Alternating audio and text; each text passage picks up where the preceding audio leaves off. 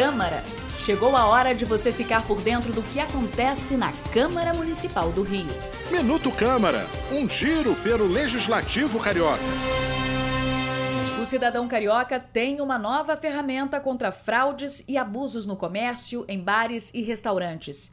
Entrou em vigor o Código Municipal de Defesa do Consumidor. Uma lei que reúne todas as condutas abusivas e multas a serem aplicadas pelo Procon Carioca para garantir o cumprimento da lei.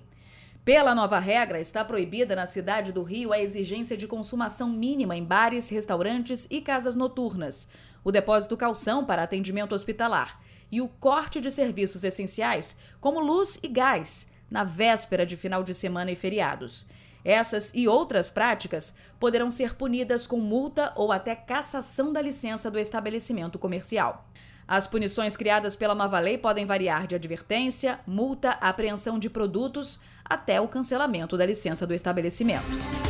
Eu sou a Renata Cordeiro e esse foi o Minuto Câmara.